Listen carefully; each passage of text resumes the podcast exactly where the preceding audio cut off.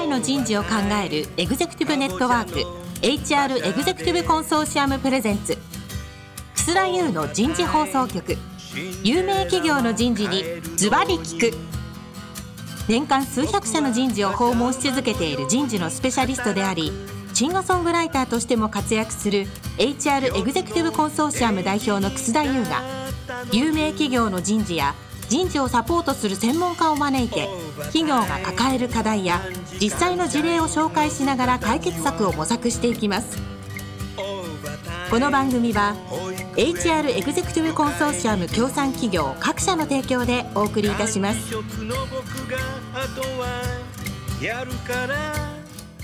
楠田優の人事放送局有名企業の人事にズバリ聞くパーソナリティの楠田優です、えー、皆さんこんにちは。ずいぶんね、ゴールデンウィークも明けて、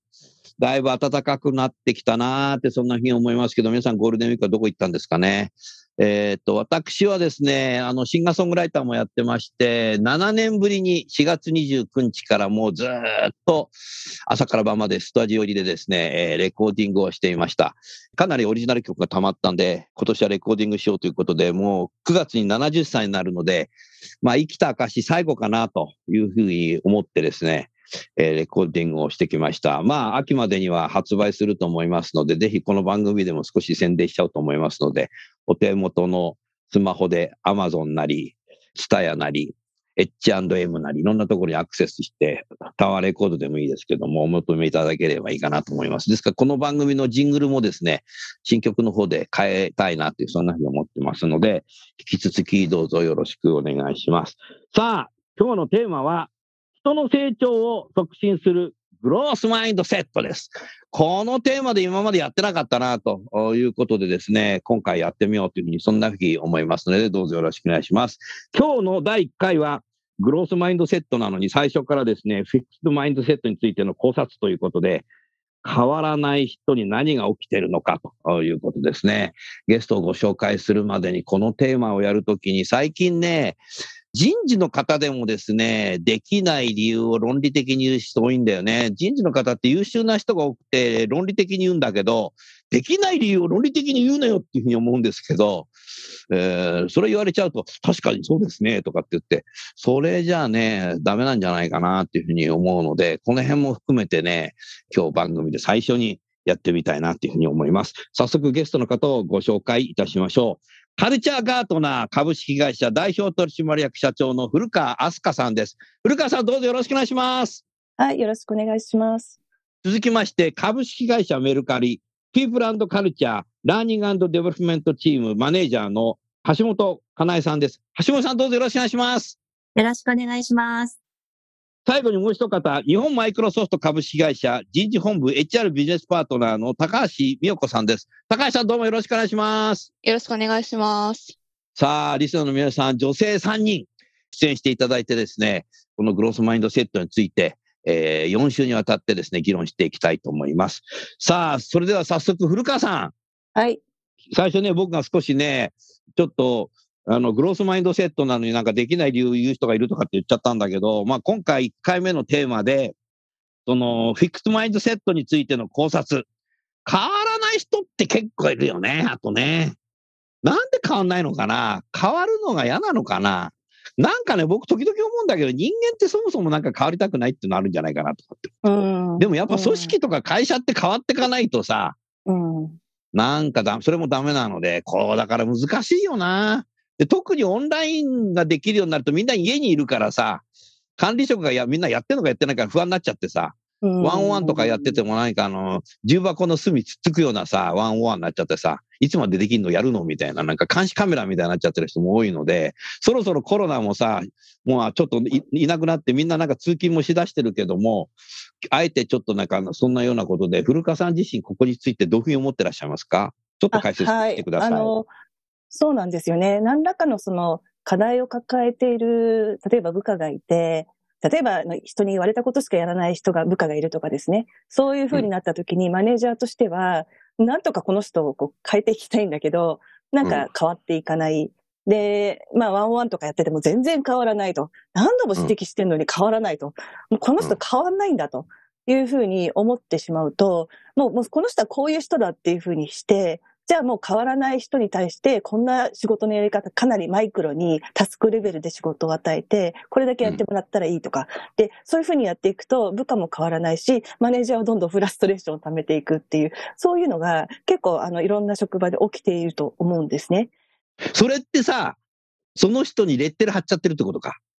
そうですね。レッテルを貼ってしまっている。まあ、あの、そこまでには長い道のりがあって、期待をしていたんだけれども、期待をして、うん期待をして、期待をして、でもどっかでマネージャーの心が折れてですね、変わらずあというふうになった瞬間に、もうこの人を、あの、この人っていうのは部下のことですね、フリーズさせてしまって、この部下の成長の可能性を一旦ちょっと横に置いてしまうというか、ある意味成長の可能性を忘れて、今の部下のありのままの現在地点に対して何かもうマネージャーは指示をするというモデルに変えざるを得ないみたいな、そういうことが起きちゃうんじゃないかなと思います。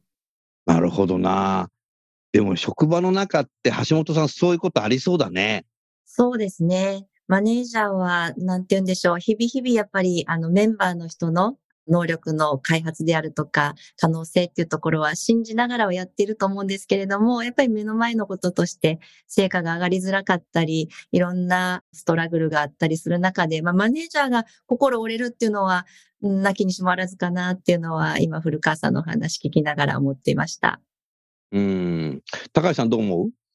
そうですね。確かになんか今ちょっとフィックスマインドセットもお話しいただいたときに、なんかついレッテルを貼るとか、その諦めるみたいなワードはすぐ出てくるんですけど、マネージャーさんがある程度までやっても無理だった場合って、どうしていくかみたいなところって結構企業にとって永遠の課題なんじゃないかなっていうのはお話聞いてて思いました。うん。だからもうあるマネージャーにとってはその部下って変わらないことにすごくフラストレーション溜まってんだけど、自分としては変わったやつだなと思うんだよな。うん違う意味でな。違う意味で、あの、自分とは違う変わったやつだな自。分と違う変わったやつだなっていうふうに思ってて、めんどくせえなと、あいつとはもうやりたくねえなとか、できればちょっとなんか目合わしたくないなとかって、どに人間ってついついなんかそういうのああるよね。古川さんそういう時どうすればいいのかね。あの、どうすればいいのかというより、そういう時によく HRBP として、そのマネージャーから相談を受けるときにですね、あの、この部下、ちょっと他部門に移動させてくんないかとかですね、あの、変わるっていう言葉には漢字で2つあって、あの、両替の変えるっていう字と、あと、あの、変革の変っていう字があるんですけど、変革の変ではなくて、両替の変両替になっちゃう。方に、両替したくなるマネージャーの相談を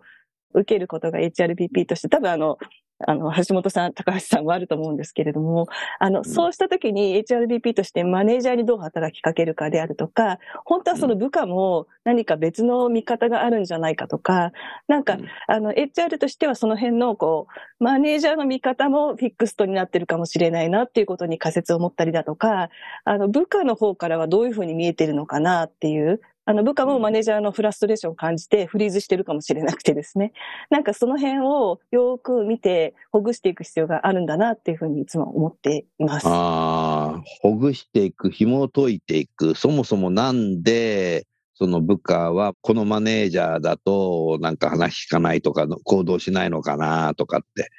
なぜなぜって聞いていくと、いや、ちょっと性格的に苦手ですとか、一度怒鳴られたんですとか、なんか、なんか出てきそうだね。意外とそういうのが、はい、出てきたりしますね。うんこれ人間関係って難しいね、橋本さん。そうですね。やっぱりあの、相性ってあるなと思います。ただ、なんか今のお話聞いていて、あの、そのメンバーの方と、あの、お仕事そのものとの相性っていうのもやっぱりあるかなっていう気はしていましああ、それもあるな。た。はい。うん。確かにあるね。うん。仕事の与え方がどうなってるかっていうのもあるよな。なんかやりたくないことやってるとか、いやもうこれ5年やってんですけど、みたいな。ね変える意味あるの？みたいな思ってる。でもそれ上司に言えないとか。あの、 fixed mind のセットの問題って、その本人の問題と、その相手をフィックスしちゃう問題、自分の感情をフィックスしちゃう問題と、相手をこうだっていうふうにフィックスしてレッテルを貼っちゃう問題と、あともう一つあって、相手とその自分との関係性、あの、相性っておっしゃってましたけど、その相性、そのものも変わらないってフィックスしちゃうって、なんか三つの問題があるなというふうに思うんですけど、皆さんいかがですか？あの、お話をお伺いしていて、その、相性が合わないって二人とも思い込んでしまうと、その結果としてお互い信頼関係がなくなってしまって、で、そこからずるずるずるずると、お互い、じゃあもう、ワンワンもしたくないし、できる限り関与されたくないからって言って、メンバーの方のパフォーマンスは下がる、マネージャーフラストレーション溜まるみたいなケースはやっぱりよく見てきたので、結局のところ、対人関係って、あの、相手に変わってほしいっていうのって結構難しいと思うんですよね。で、そういう時ってやっぱり、じゃあ対人関係で別に自分が50、相手が50なので、自分の50をどう変えるかっていうところに、両方が目を向けれたら、また、あの、車輪が回り出すんじゃないかなっていうのは結構感じることが多いです。うん。確かにそうだよな。これ難しいね。こういう時、じゃあどうすればいいの？あの、先ほどその、相手をフィックスしちゃうみたいな、あの、観点ありますよねというお話の中で、やっぱり信頼関係がなくなってくると、お互いに相手をフィックスしてしまい、関係性もフィックスされてしまうみたいなことかなと思うんですが、一方で、あの、組織の中でやっぱり、例えば、マネージャーにコーチングマインドを持ってもらいましょうとか、コーチングの研修をこうね、やるとか、マネージャー自身に実際コーチングを受けてもらって体験してもらうみたいなことを取り組みされている会社、あの、多いと思うんですね。あの、メルカリでもそのあたりはフォーカスしてやってるんですけれども、コーチングって、まあ私も20年ぐらいプロコーチをやってるんですが、やっぱ基本的には相手の可能性を信じきるっていうところが土台になって作っていく関係性なんですね。で、あの、先ほどの関係性とはだから全く逆で、本人も自分は可能性に満ちているという大前提のもとに自分を探っていきますし、まあ関わってくれるコーチ側もですね、あの、相手には可能性がいっぱいあると。いうところを信じきって関わるっていうところなので、やっぱりそのどんな風に相手を見るかっていうところはすごく大事だなっていうふうに思います。うん、今、橋本さんがね、いいこと言ったなと思うし、コーチングって確かにそうなんだよね。最近なんか世界の人口はインドが中国を抜いてトップだとかっつって、インドすげえなって思うんですけども、インド哲学にね、橋本さん、高橋さん、古川さん、こういうのがあるんですよ。人間の成長の可能性は無限大。これインド哲学なんだよね。うん、だからやっぱ部下に対しての成長は無限大なんだっていうことを信じるっていうことから何かそのコーチングの原点っていうのもなんか出来上がってるような気がするね。人類の歴史で考えたらインドのが古そうだもんね。確かにそうだ。だからそこがやっぱりもう、今の時代忘れちゃうんだよな。うん、あの、本当に人の可能性は無限大って、相手の可能性を信じるとかって本当にあの当たり前のことだとは思うんですけれど、そこをちょっと忘れてしまって、で、コーチングとか心理的安全性とか、アンコンシャスバイアスとか、なんかちょっとスキル的なものとか、あの、そういうのを一生懸命マネージャーはトレーニングを受けるんですけど、その根底にある相手の可能性、自分の可能性を信じるみたいな、そこって意外と忘れていて、信じてないのにコーチングしても変わらないじゃないですか。でも、なんかそういうことって起きてるんじゃないかなってやっぱり思うんですけれど、はい。おっしゃる通りだね。古川さん、私たちやっぱ人事長年長くやってるとさ、あの、新しい英語の言葉っていうのがさ、時々こうアメリカ合衆国から降ってきて、人事の人でもこれってブームなんですかって僕よく言われるんだけども、もうこのコロナ禍でよく言われたのは、楠田さんまだワンワンってブーム続いてんのって言われたことなんでね。えー、笑っちゃうね、これね、高橋さん。ワンオンワンってまだブームやってん、ブームかなとか、まだうちの会社やってないんだけど、もうブーム去ったんだったらやめようかと思うんだけど、ええー、とかって思ったんだけど、近所のタピオカの店はみんな今 PCR 検査場になっちゃったけど、だからタピオカは ブーム去っちゃったかもしれない。タピオカとさ、ワンワン一緒にしないでよって感じ。なんだよね。だからなんか最近はね、あの、そう、心理的安全が大事なんだよとかって言いながらなんかすごい心理的な不安全なマネージャーもいるんだけど、なんか、そもそもよくわかってない人がブームだと思って言葉だけ言ってるっていうのは、ジョブ型、ジョブ型、ジョブ型とかって言って お古川さん、人事ってどうしてこうなっちゃうんだろうね。で、人事がそう言うと現場がもうそもそもそうなっちゃうんだよね。最近なんかこの間さ、スターバックス行ってさ、子供と話してる時さ、隣のさ、男性同士がさ、全然人事じゃないんだよ、これ、おっさん同士なんだけどさ、もう最近はやっぱり人的資本だよとかって言ってんだよね。え、この人何を、なんで人的資本って言葉使ってんのって。人的資本ってそんな人事じゃない現場まで浸透してんだと思ったよ。だからこれよく聞いてると、まあ人的資本がなんかまたブームみたいな話になってるから、ええーとかって、これダメだね、こういうのね。あの、原理原則ちゃんと戻って、何が大切なのか、何をしようとしてるのか、少なくとも人事はそこにこう引き戻して差し上げる必要があると思うんですよね。あーだからやっぱり新しい言葉に対してそもそも論は何だっていうことを学び続けたり知ろうとするのがグロースマインドセットかもしれないな。そうですね。うん。うん。だからなんか常になんかブームなんじゃないの？とかさ、なんかあんまりなんか深く考えないでさ、その言葉でさ、これからはさ、心理的安全性なんだとかさ、なんか言葉だけね言ってる人もいたんで、この前、ダイバーシティインクルージョンじゃないぞってエクイティがいるんだよとかって言ってんだけどさ、その人自身な、なんか変なんだね。な、よくないこれね。うん。でもあれだね、橋本さんが言ってくれたことっていうのは本当重要で、やはりコーチングってそもそも何なんだろうということだとかっていうのをやっぱり考えないとダメだよな。でもよく考えたらコーチっていう言葉はさ、馬車でさ、目的地まで連れてってくれるっていうことなので、お馬さんを信じなきゃダメなんだよね。あの、目的地に向かって正しい方向に馬車が向かっているかどうかを、あの、導くのがコーチなんですけど、あの、目的地にまだ至ってないところで、あ、うん。まだ至ってない、こんなに離れてる、まだ全然行かないじゃないか、こんなに遅いじゃないかっていうのは、あの、フィックストマインドセットで、で、その背景にはこの人は目的地に行けないに違いないと 思っていて、もう馬車変えたいってマネージャーは心の中で思ってるっていう、なんかそんな感じですよね。ああ、そんな感じだね。うーん。まあせ西部劇の時代と今と変わってないってことだよ、だから。うーん。なるほどな。うーん。じゃあ、でそういうようなマネージャーがいたときに、橋本さんだったらそのマネージャーから相談を受けたときどうするの？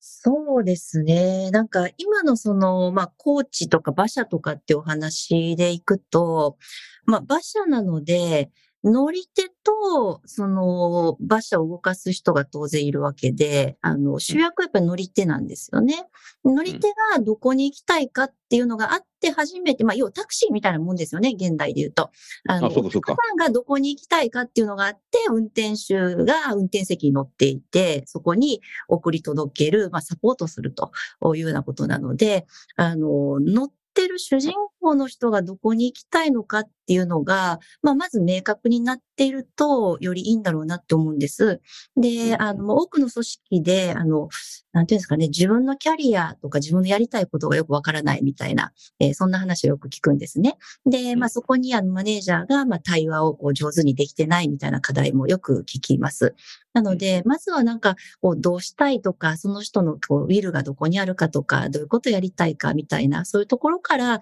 少しずつこう紐解いていくといいのかなと思っていて、で、まあ、マネージャーがそういう対話を積極的にできる、まあ、それこそそこはスキルだと思うんですけれども、あの、聞くスキルみたいなものがあると、まあ、よりやりやすくなるんじゃないかなとは思います。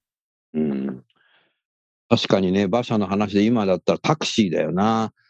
僕はね、あの、橋本さんよくタクシー乗るんですよ。最近あのタクシー、アプリで GO とかね、よく乗るんだけども、タクシーの運転手さんといろんなね、会話をね、するの好きでさ、よくね、お客さんに怒られる時あるんだって。で、どんな時怒られるのっていうと、あの、お客さんが目的地言うので、自分が知ってる道でまっすぐ行くと、お、ちょっと待って、運転手さんさ、なんで今のとこ右、右曲がんないの？とか。こっちの方が早いだろうとかって、まあまあ、戻れとかって言ったり。もう、もう、そういうお客さんがいると、もう、もう、もう、すすいませんって言うしかないとかって言ってたけども、なんか似てるよね、それとね、多分ね。どうだったらもっと早く言ってくださいよって言いたくなるけど、お客さんにはそれ言えないんですよ、僕たちは、とかって。うん、道はね、いろいろあるからね、生き方はね。ナビ通りに行く運転手さんもいれば、そうじゃない、もうナビよりも近道を知っている常連のお客さんもいるんだろうけど、だから、あの、お客さんと運転手さんの関係ってすげえ大変ですよね。うん。あの、タクシーの、例えば目的地がまず合意されてれば、運転手さんとまずお客さんの関係って、目的地は分かってますと。でその上で、じゃあどういう生き方で行くのかっていうところで対立するっていうのは、まだ救いがあるんですけど、あの、マネージャーと部下の場合、先ほどあの、橋本さんおっしゃってたみたいに、目的地がずれてる場合があるんですよね。目的地がぶれてる？うんマネージャーが実は、あの、品川に行きたいと思ってるんだけど、部下は実は、あの、新宿に行きたいと思っていて、そこでフラストレーションがの原因があるかもしれない。だからマネージャーは部下がどこに行きたいと思ってるのか、つまり何を成し遂げたいと思っていて、どんなキャリアを歩み歩みたいと思ってるかっていうのをちゃんと聞いてますかと。そこからじゃあどうやってそこに至るかって話をすればいいし、あの、新宿じゃなくて品川に行かなきゃいけないっていう何か会社の要請があるんだったら、そこすり合わさなきゃダメですよねっていう、うんそん。な話なのかなと思いました。古川さん、ありがとう。高橋さん、どうぞ。はい。今いろいろお話を聞いていて、マイクロソフトの場合だとマネージャーに対する期待値って明確に伝えてまして、それがモデルコーチケアなんですね。で、モデルっていうのは、まあ、やっぱりマネージャーとして、そのそれぞれのメンバーのロールモデルになる。まあ、要はグロースマインドセットのロールモデルとして、ちゃんとその役割を果たしてくださいっていう期待値があって、で一方で2番目のコーチに関しては、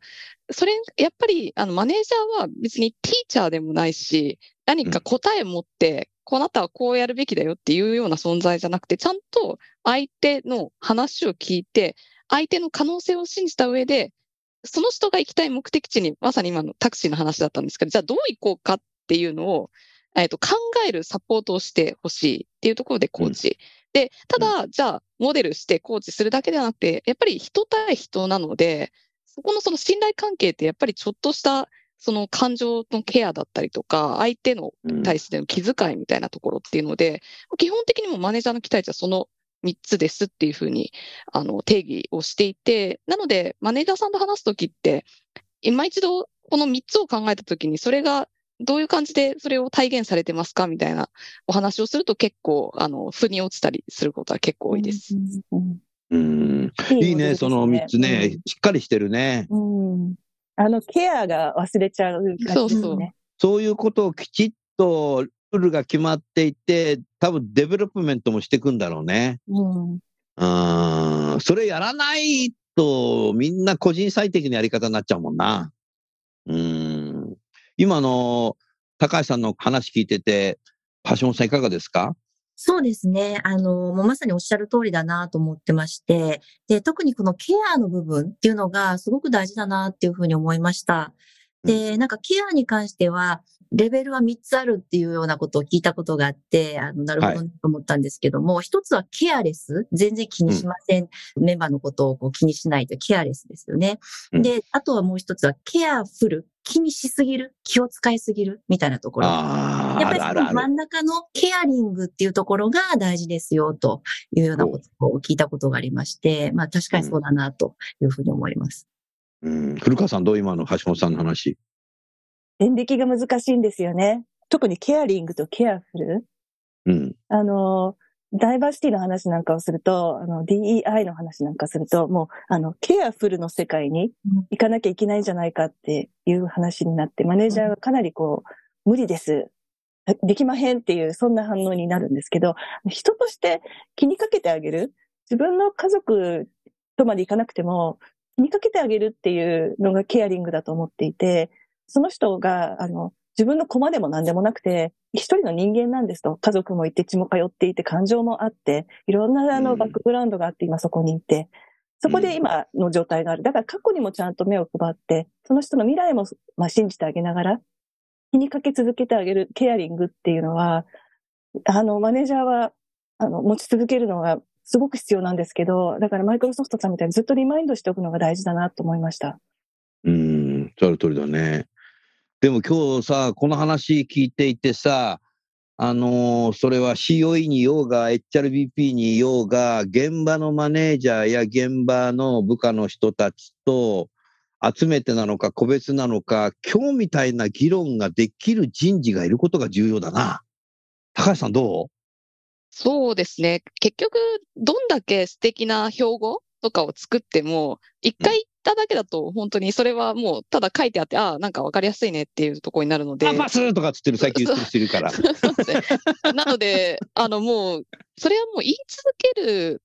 のと、まあ、日々のそのマネージャーさんのその仕事にもちゃんと活かしてもらうような仕組み作りみたいなところっていうところから、結構本気を出してやらないと浸透しないかなっていうのはすごく感じてます。そう、その通りだね。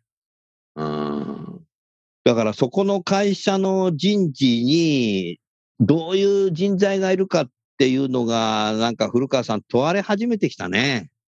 そうですね。あの、前もあの言ったことあるんですけど、ビジネスアキュメンだけじゃなくて、ヒューマンアキュメンが人事には求められていて、人を人間として関心を持って、で、その人がどう捉えていくのかとかですね、どう感じるのかっていうところですよね。正しい、悪いじゃなくて。あのそこにちゃんと、それこそケアするというか、そういう力って必要だなと思います。論理的な思考とかも大事なんだけど。はい、ある通りだね。はい、ありがとうございました。まだまだ続けたいですけども、そろそろ時間なので、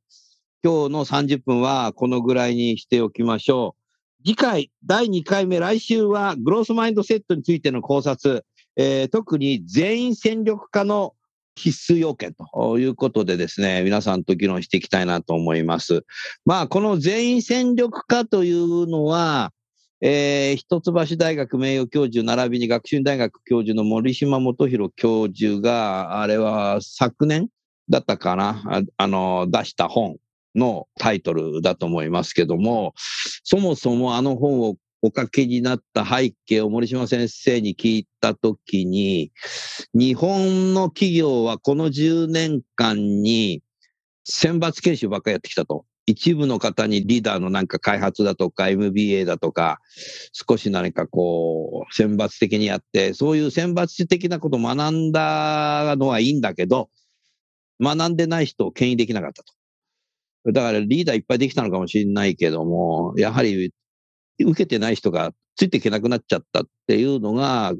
この20年間だったんじゃないの？だからこれからは、楠田さんがよく言う人間の成長の可能性は無限大なんだっていうことになったら、やっぱり人事は、マネージャーは部下をきちっとやっぱり寄り添いながら、一人一人パフォーマンスが上がるように戦力化していくことっていうのが日本は必要であって、それはできないことじゃなくてできるんじゃないの？だから、だからそこで森島先生自身もさすがに、あの、できない理由言わなかったなと思ってんだけど まあそういう意味も含めて、少し、あの、古川様の本、お読みになってると。はい。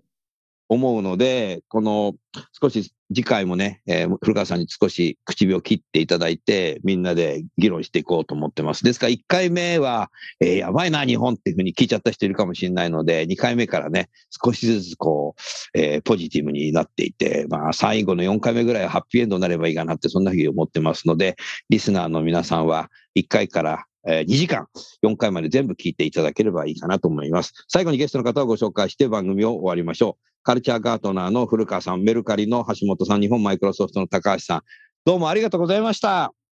ありがとうございました。ありがとうございました。